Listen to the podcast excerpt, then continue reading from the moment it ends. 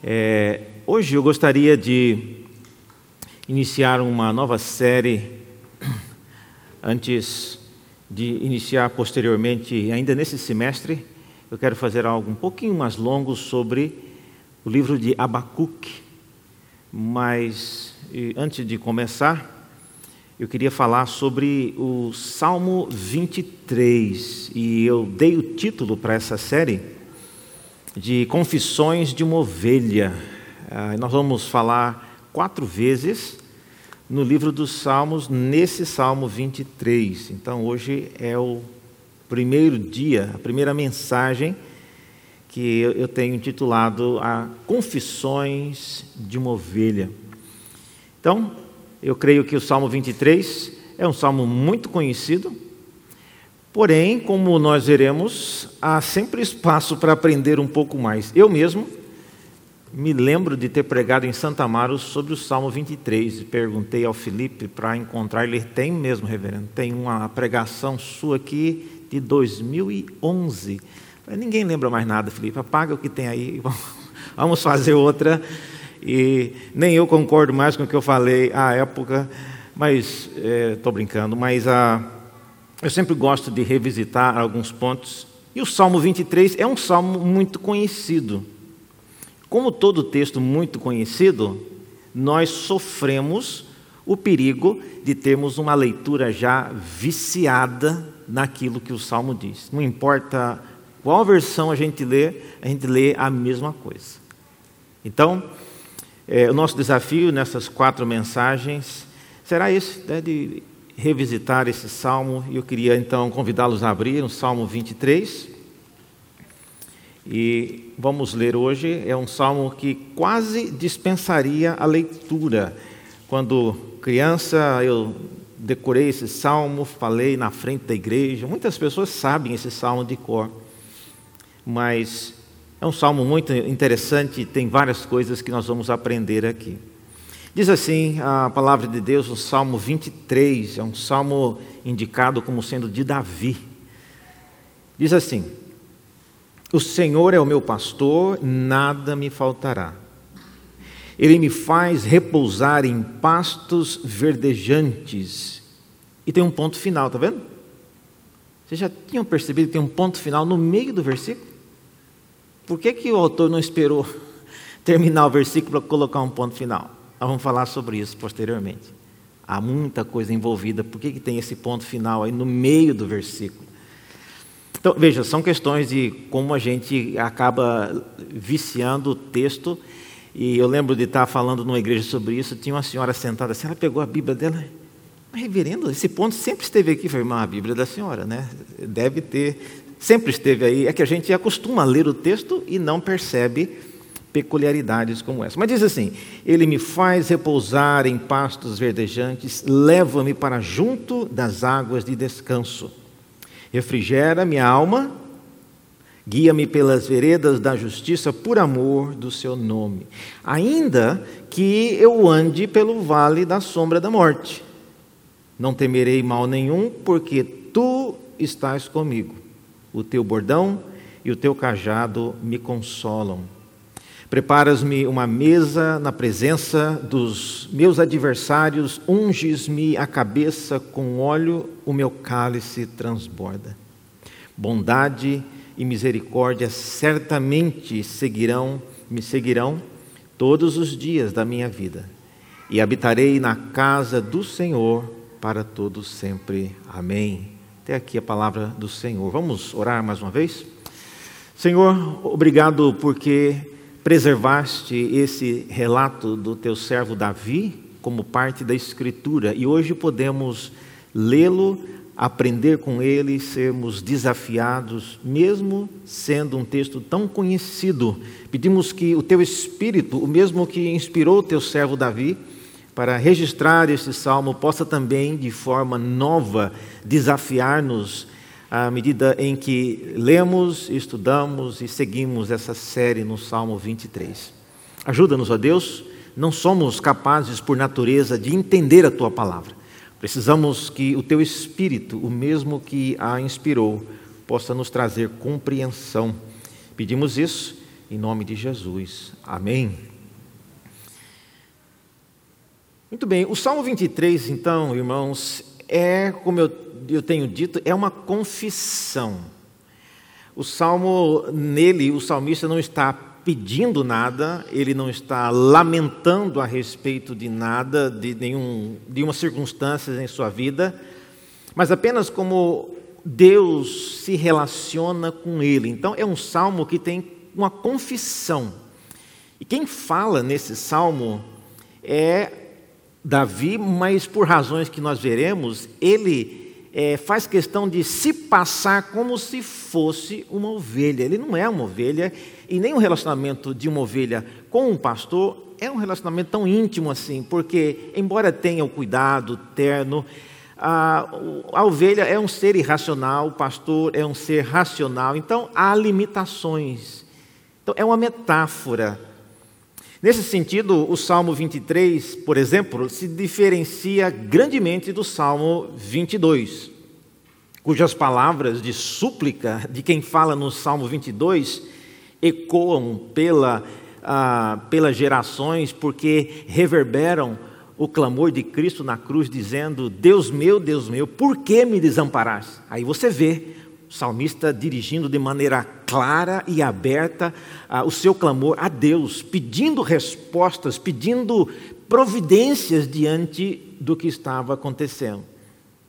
No Salmo 23, as palavras são expressamente dirigidas ao. não são dirigidas a ninguém, perdão.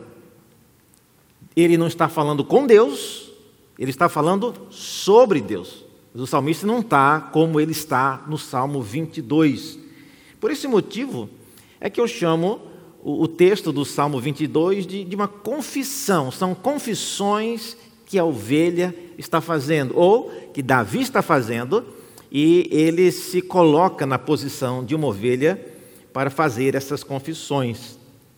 No Salmo 22, por exemplo, encontramos o salmista falando, perguntando, indagando e as próprias perguntas levantadas no Salmo 22 deixam-nos meio que ah, sobressaltados com o tom da linguagem que o salmista usa no Salmo 22. O salmista, ah, ele coloca Deus na parede, vamos dizer assim. Por que essas coisas estão acontecendo? Até quando ficarás calado? Por que me desamparastes? Então, é um tom assim meio pesado da parte de Davi. Mas no Salmo 23 não. Ele não está dirigindo as suas palavras a Deus. E o objetivo então dessa série de mensagens no Salmo 23 é analisar a confissão que essa ovelha faz sobre o seu Deus e tentar aprender algumas lições para a nossa própria vida. Eu não sei se você já leu Confissões de Agostinho, Confissões de, de, de alguém famoso. Então, Confissões você lê e você sabe que ele não está falando com você, ele está falando a respeito dele, está comentando o que aconteceu com ele. Mas de alguma maneira, quando você lê confissões de alguém, você acaba se identificando com partes daquilo que a pessoa falou. E para que essa relação aconteça, né, precisamos estabelecer um ponto de contato entre a confissão dessa ovelha, no Salmo 23, e a minha vida e a sua vida. Então eu queria propor aqui que você fizesse a seguinte pergunta: quando ouvisse eu falar alguma coisa que você acha que tem a ver com você, faça a seguinte pergunta: se o Senhor fosse o meu pastor, o que aconteceria comigo? Então, sempre que você ouvir eu falando algo sobre o que Davi fez e o que ele não fez, o que ele buscou, o que ele não buscou, pense: se o Senhor desse texto do Salmo 23 fosse o meu pastor, o que, é que aconteceria comigo? Então, com essa pergunta, você poderá, é, em vários momentos, se apropriar do testemunho daquilo que Davi disse, daquilo que ele está confessando diante de várias circunstâncias que ele passou. Eu tenho certeza que já hoje nós vamos nos identificar com várias coisas que eu não acho que nós gostaríamos de ter na nossa própria vida. Outras coisas eu creio que vocês dirão, nossa, Quem dera eu pudesse estar nesse estágio. Mas é, é isso que significa você ler confissões. Confissões de pessoas que contam relatos escabrosos e você fala: Meu Deus, não sabia que tal pessoa tinha feito tais e tais coisas. Mas é isso que é, é isso que é uma confissão. Em outras palavras, haverá momento em que você se identificará com a confissão do salmista, mas haverá momentos em que você fala, graças a Deus que eu não estou nesse ponto aí. Todavia, aproveite essas oportunidades quando você vir que o que Davi falou não se aplica e não se relaciona com você. E faça uma outra pergunta: mas se o Senhor desse salmista fosse também o meu pastor, Será que isso aconteceria comigo? O, o, livro dos Salmos, meus irmãos, é um livro interessante porque ele contém palavras que foram escolhidas por Deus para alavancar sentimentos que estão dentro de nossa vida. Eu não sei se você já se passou por momentos assim, em que você está numa aflição e você não consegue colocar em palavras para expressar aquilo que você está sentindo. E alguém, às vezes tem alguém que te ama, que te quer muito bem, e lhe pergunta, mas me fale, o que está acontecendo com você? Você não consegue, você não consegue explicar a angústia e aquilo que passa dentro do seu coração. Muito bem, os salmos são palavras que você pode usar para que, quase como um saca-rolha, arrancar de dentro de você sentimentos, angústias, lamento, louvor, enfim, vários sentimentos. Então, não é incomum as pessoas começarem a ler um salmo e se identificarem com aquilo que o salmista está dizendo. Se isso já aconteceu com você, é exatamente para isso que os salmos foram escritos. Mas Vamos pensar um pouquinho mais agora, antes de em questões introdutórias, é quem está falando, quem é a pessoa que fala nesse Salmo 23? Se você responder, reverendo, está escrito aí, é Davi. Não, calma lá. Quem é a pessoa? Por que, que Davi se coloca na pessoa de uma ovelha, ou na imagem de uma ovelha, para falar o que ele tem para falar? Será que ele não podia dizer, como ele falou no Salmo 22? Não teve nada de ovelha, nada de de vale de sombra de morte, nada disso. Ele chegou e disse, disse na lata e falou o que tinha que falar. Por que que aqui, no Salmo 23, ele cria essa figura? Eu selecionei aqui pelo menos sete coisas que caracterizam, é o perfil dessa pessoa que fala no Salmo 23. E eu queria então seguir com vocês agora. E isso é um material introdutório, nós vamos usar é, esse perfil em várias mensagens, mas hoje eu queria trabalhar um pouquinho no, no perfil da pessoa que está falando aqui.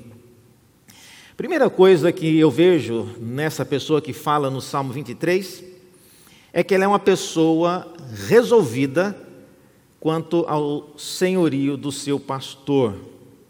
Ela não é alguém que está conjecturando, ah, quem dera o Senhor fosse meu pastor. Ou ela não está considerando, será que o Senhor é meu pastor? Não, é, ela, isso já está resolvido na vida dela. O Senhor é. O Senhor é o meu pastor. E pode parecer uma coisa básica, mas nem todo mundo dos que foram relatados nos Salmos tem essa perspectiva. O Salmo, por exemplo, vai falar de, de ímpios, diz o insensato no seu coração, não há Deus. Então, há vários testemunhos.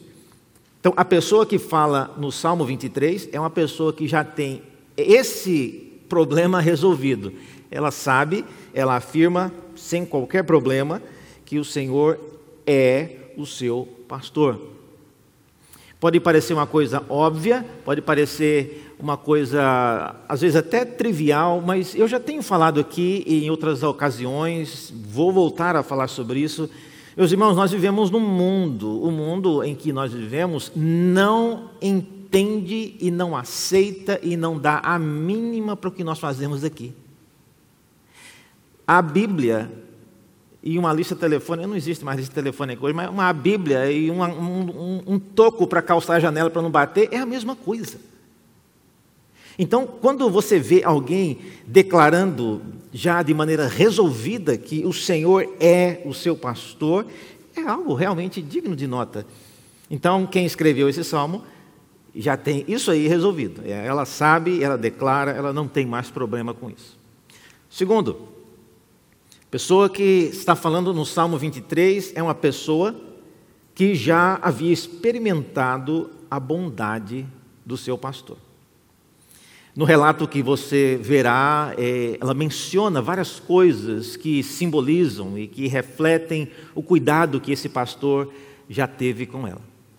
Se essa pessoa tivesse sido alguém que jamais tivesse experimentado nada de bom que o Senhor havia feito por ela, nunca tinha recebido um gesto eh, de bondade, ela não comentaria as coisas que ela comentou aqui.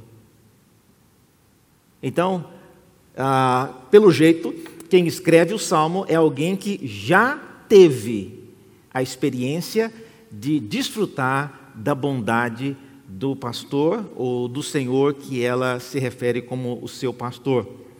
Isso é importante, o texto relata várias expressões, algumas delas, como eu disse, não se relacionam diretamente conosco, nós não temos é, muito costume de conhecer de perto a lida de como é que uma ovelha vive, como é que é o cuidado de o pastor com a ovelha. Isso é muito alheio a todos nós.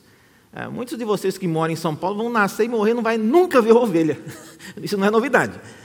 Então, ah, várias coisas dessa ilustração aqui é, precisarão ser aplicadas e talvez até contextualizadas para os nossos dias.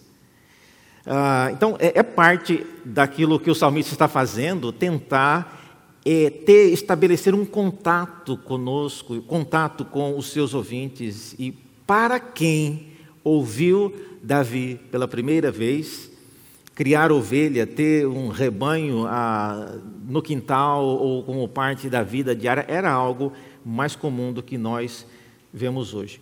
Terceiro lugar, a pessoa que fala no Salmo 23 é uma pessoa esperando algo terrível ah, que estava para acontecer. Isso é uma característica. Você vê que. Nós vamos falar mais sobre isso, mas no decorrer da descrição, o salmista menciona no versículo 4: ainda que eu ande pelo vale da sombra da morte. Ora, por que, que alguém, tendo o Senhor como pastor, iria sequer preocupar de um dia parar num vale da sombra da morte? Se ela estivesse vagando sozinha, quem sabe? Quando eu cheguei aqui em São Paulo, alguns anos atrás, é, eu, eu querendo criar, descobrir rotas novas para fugir do trânsito. Um dia eu me meti num local que arrependo até hoje. E quando eu vi que a situação estava ficando uma, uma, quebrada, assim, uma comunidade, e eu estava com um carro, na época eu tinha um carro melhor que eu tenho hoje, e a rua foi só estreitando assim, e as pessoas né, olhando para dentro do carro, o que que tinha, eu estava passando, eu falei, meu Deus, aí eu pedi, olha, abaixem os vidros. É melhor eles saberem o que tem aqui dentro do que ficar imaginando o que não tem. E eu tentando apressado para sair daquele labirinto que eu entrei, quando a rua ia estreitando, estreitando, estreitando, estreitando, e até eu cheguei num local que tinha uma parede, não tinha para onde ir mais. E enquanto eu subia, todo mundo que estava na rua ficava olhando. Onde, onde é que ele vai com esse carro? Não tem saída dessa rua. Aí eu tive que voltar de ré, devagarzinho. E eu falei para meus filhos: oh, guarda, guarda esses fones de ouvido, esse celular, põe, joga debaixo do banco. E tivemos que voltar. É, mas se alguém estivesse andando comigo, poderia então pensar nisso. Mas essa pessoa, meus irmãos, ela está confessando que ela tem o seu o Senhor como seu pastor. Por que, que ela está sequer conjecturando que ela irá passar pelo vale da sombra da morte. Então tem algo aí. É, por causa desse comentário, nós veremos na mensagem 3 que ela tinha então, ela esperava que algo terrível estava para acontecer. Em quarto lugar, a pessoa que fala no Salmo 23 é uma pessoa que ah, já tinha, né, uma pessoa que já foi tratada com honra antes. Ela menciona no versículo 4 e 5 de uma mesa que lhe foi preparada, um banquete na presença dos adversários. Então, é um relato, é uma confissão que ela está fazendo. Ela não está inventando coisas da cabeça, ela não está criando uma fantasia. Mas esse é um relato ah, meio que pitoresco, ah, peculiar a algumas pessoas, não é algo comum. Nós veremos isso.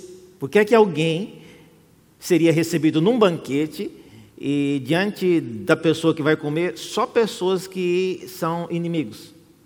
Eu não sei você, mas se fosse eu, um restaurante comendo por quilo, eu estou com a minha bandeja procurando um local para sentar, se eu vejo ali o meu inimigo, eu vou sentar para cá. Eu não vou querer sentar na frente do inimigo, a fome vai até passar. Aliás, eu não, comeria nem no mesmo restaurante. Então, o que, que está acontecendo? Tem alguma coisa estranha. Então, é, esse salmista que fala, ele foi tratado com honra, numa situação VIP, e nós vamos ver qual situação foi essa, mas é parte então do que ele descreve. Em quinto lugar, essa pessoa que fala no Salmo 23, ela é uma pessoa peregrina, ansiando retornar para a casa do seu Senhor. O Salmo 23 fala de alguém sendo guiado pelos campos verdes, pelas águas tranquilas, dá uma passada pelo vale da sombra da morte, mas depois é recebido é, na casa do Senhor para morar eternamente. Então, veja, há um, um roteiro, parece que há uma peregrinação, não é uma pessoa parada no tempo, travada, reclamando. Não, ele descreve o que parece ser um, um caminho. Então, ele é um peregrino. Então, essa é uma coisa importante que nós veremos e que ajudará bastante a interpretar algumas partes do Salmo 23. Em sexto lugar, não sei quantos já observaram, mas a pessoa que fala no Salmo 23 é uma pessoa solitária. Vocês viram que ela não, ela não se vê como parte de um rebanho, ela se vê sozinha. O Senhor é o meu pastor, não é o nosso pastor. Nas águas tranquilas, Ele me conduz.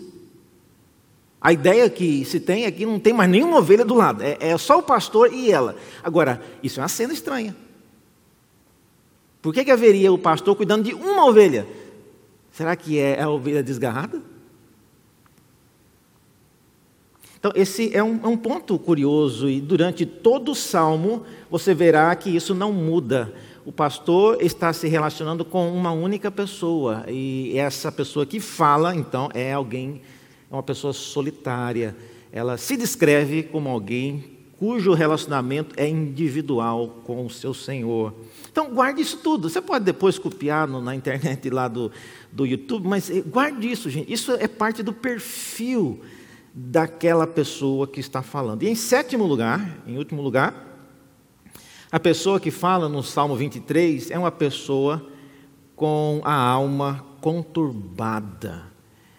Ela diz, em um certo ponto, nós veremos sobre isso, que ah, aquilo que o seu Senhor lhe faz visa refrigerar a sua alma.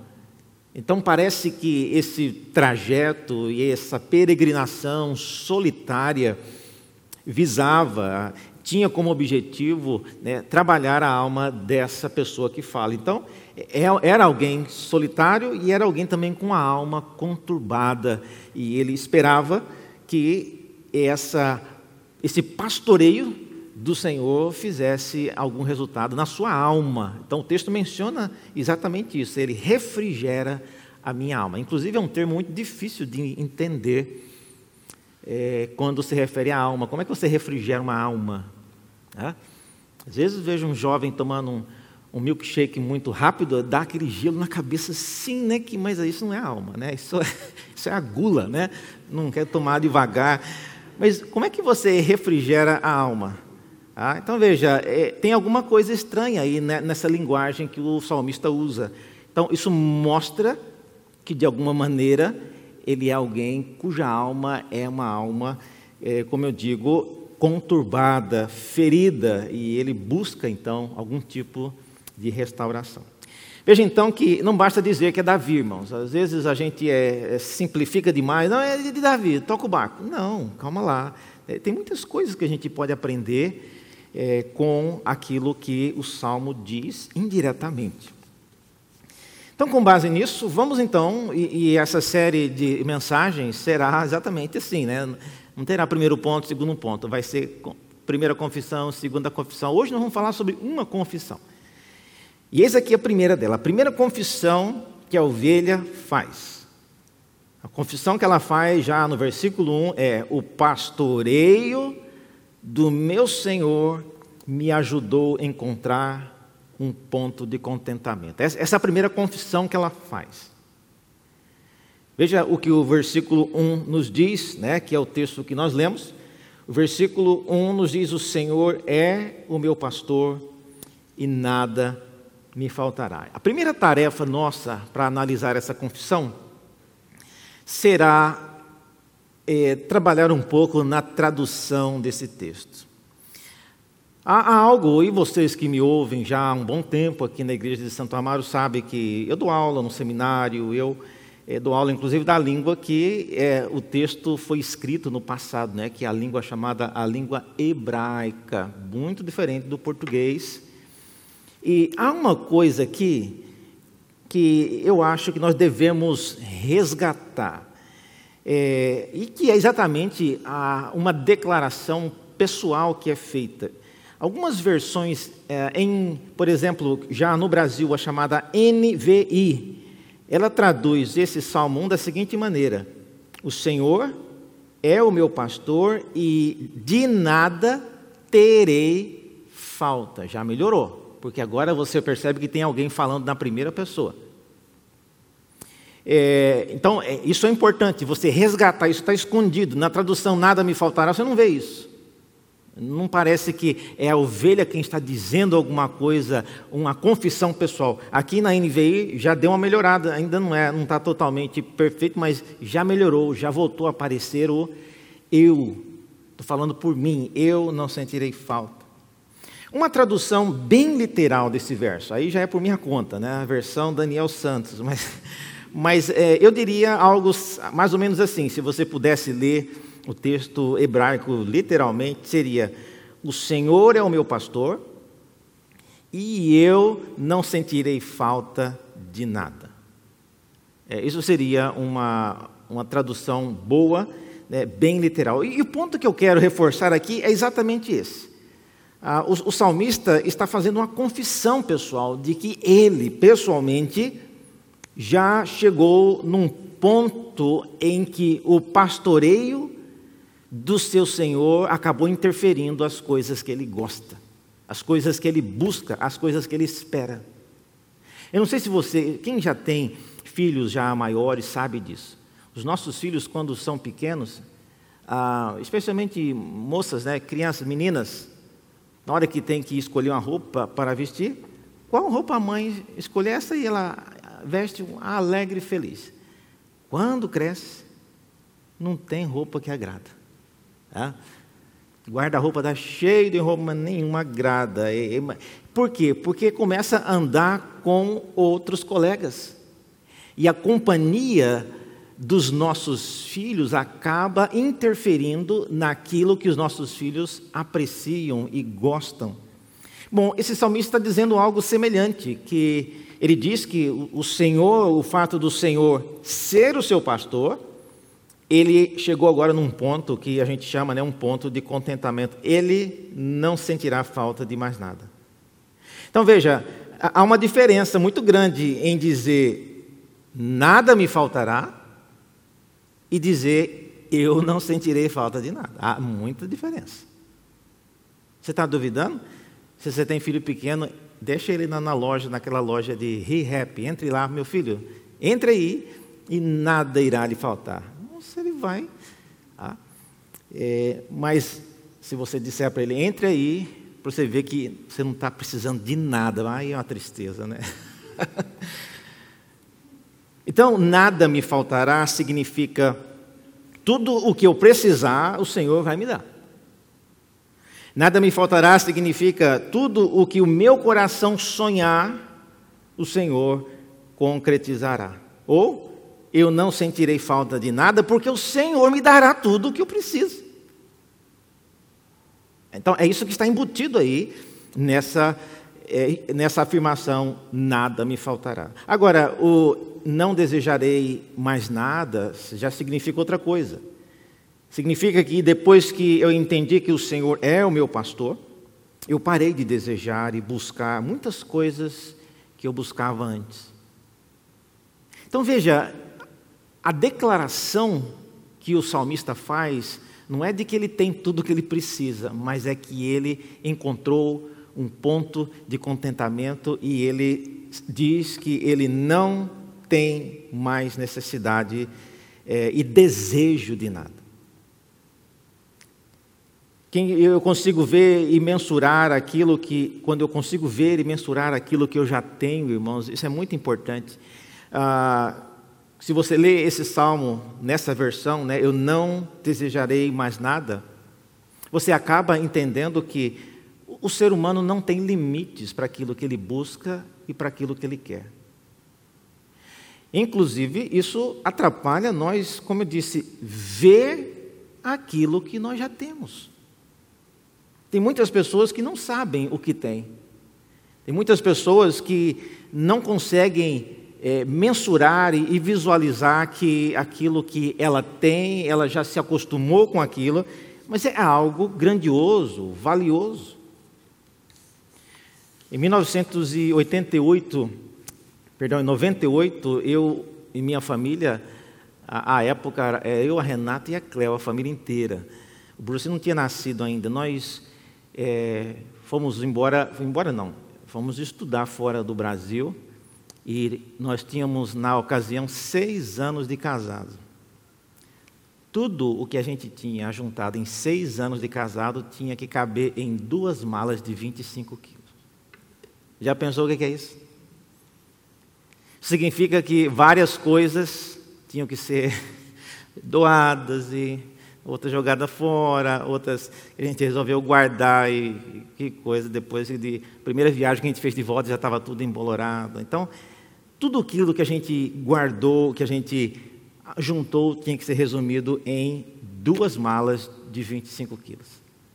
E aí a pergunta que nós sempre fazíamos era: será que nós vamos precisar disso? Olha esse, essa, esse objeto, será que a gente vai precisar disso daqui a oito anos? Se não, vamos dar. E quando nós chegamos nos Estados Unidos, interessante a experiência de entrar numa loja, primeira vez que eu, era a segunda vez, mas eu ainda era muito novo nessa cultura. Você entrava numa loja daquelas que tinha uma quantidade infinita de coisas que você nem sabia que existia. E, e, e, o curioso é que você não sabia que existia, mas você bate o olho e fala: Eu preciso disso, gente. Olha isso. Você não sabia que existia. Mas quando você vê, você acha que você precisa daquilo. Hoje em dia, se você entrar num supermercado, Pão de Açúcar, por exemplo, eu estava olhando no, no, no site deles, as categorias que tem de opções, elas são, olha, no menu principal, principal, alimentos, bebidas, beleza e perfumaria, bebidas alcoólicas, limpeza, bebês e crianças, cuidados pessoais, suplementos alimentares, eventos e festas, utensílios descartáveis, pet shop, floricultura e jardim, esporte e lazer, cuidados com a saúde, móveis e decoração, cama, mesa e banho, papelaria, brinquedos e jogos automotivos e moda. Cansou na lista? Se você clicar em um desses, abre outro multidão.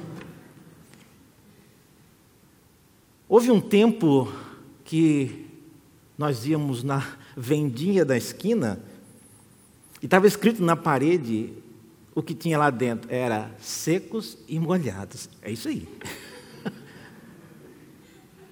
E eu, quando criança, nunca entendi essa frase. Será que se eu pedir um pão, eles vão perguntar se eu quero pão seco ou molhado? né? Ou comprar um caderno, será que eles vão meter o caderno num balde d'água? Né? Eu nunca entendi. Depois essa vendinha começou a se chamar, evoluiu, começou a chamar a Pegue e Pague. Eu sempre paguei, não sei qual que é a novidade, né? Se, tem que, se pegou, tem que pagar. Mas observe, irmãos, o, ponto é que o conceito de nada me faltará está mais para o pão de açúcar do que para a vendinha de secos e molhados. Pessoas que acostumam a viver sempre numa situação achando que o nosso Deus ele é, ele é infinito, mas a infinitude dele não significa que ele dará tudo o que a gente quer. E a gente vive numa situação, numa sociedade que tudo é, já é em abundância. Esse dia eu estava pensando, por que, que estabelecimentos onde vendem verduras e frutas tem que chamar sacolão?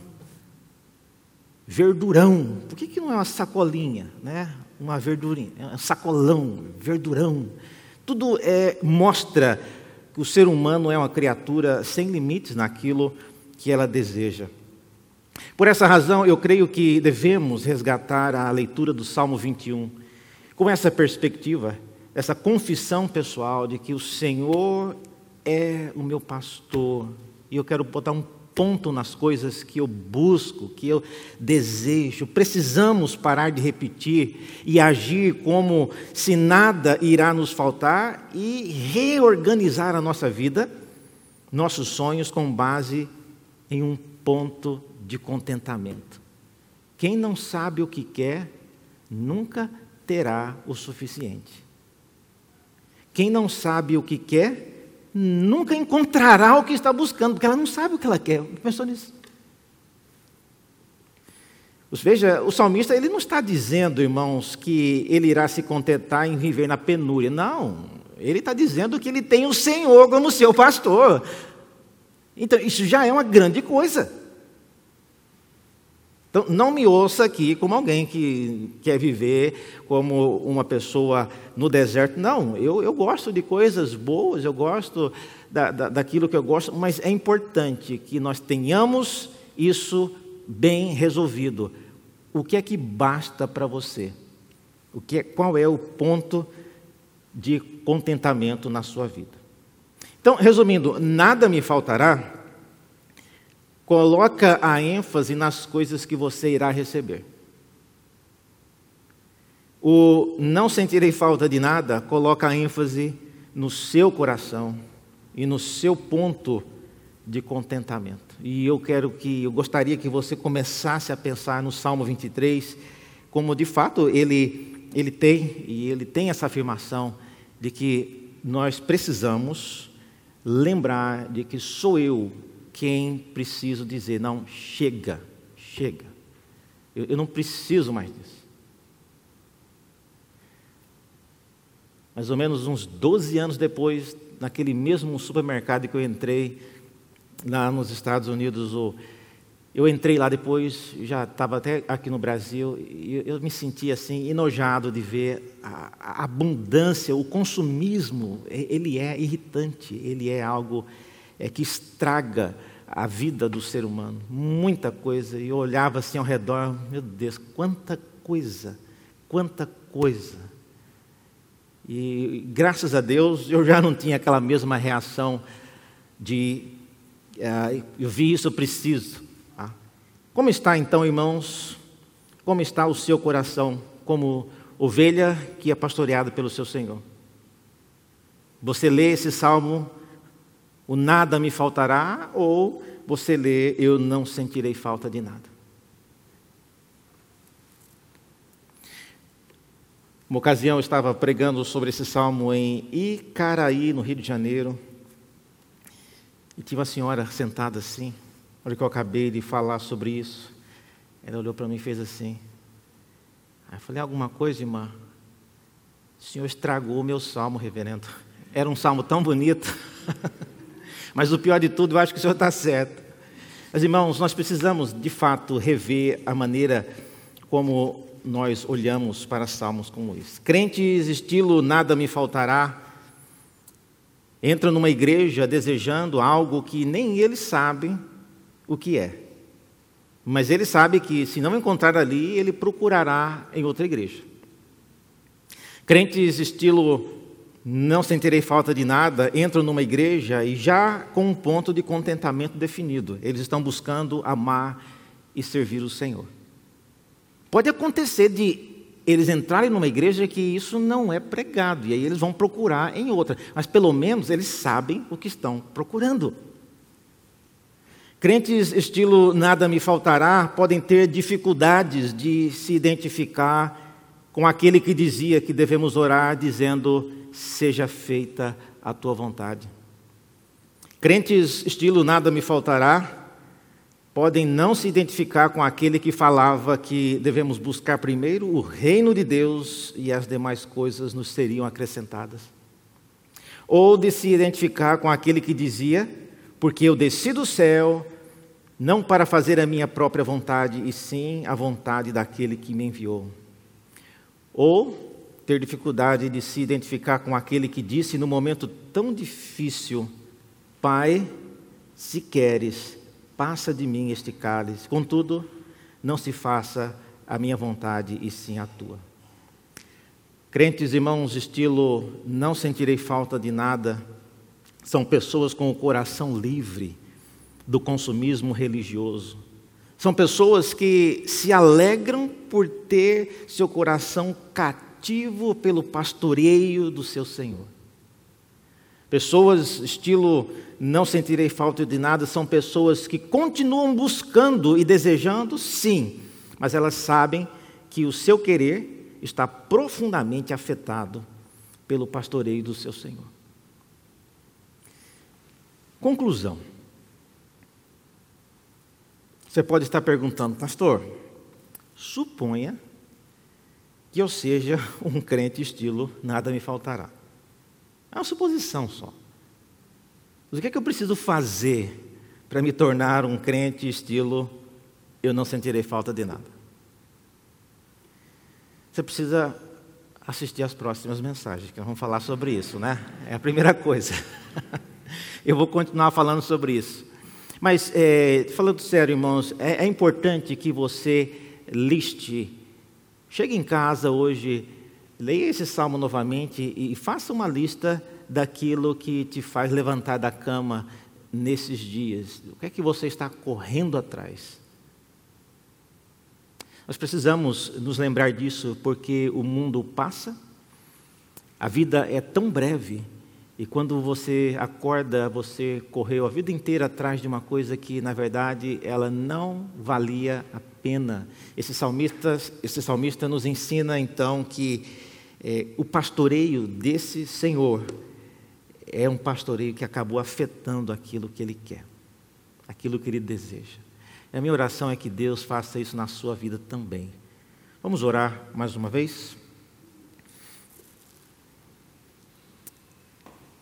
Senhor, obrigado pelo testemunho do teu servo Davi. E nós temos em comum, ó Deus, uh, o teu pastoreio em nossas vidas. Ó Deus, ajuda-nos a ter o nosso desejo e a nossa vontade moldada por aquilo que o Senhor é. Dá-nos, Senhor, condições de sermos de fato ovelhas que fazem parte do teu pastoreio, do teu rebanho. Guarda, Deus, no nosso coração de não desejar aquilo que é pecaminoso, aquilo que trará desgosto para o teu nome, aquilo que trará é, desgraça para a vida de pessoas que amamos. Ó oh, Deus, ajuda-nos a sermos homens e mulheres de Deus que amem, que sirvam e que conheçam o pastor que nos pastoreia. Nós oramos e pedimos isso em nome do nosso Senhor Jesus Cristo. Amém.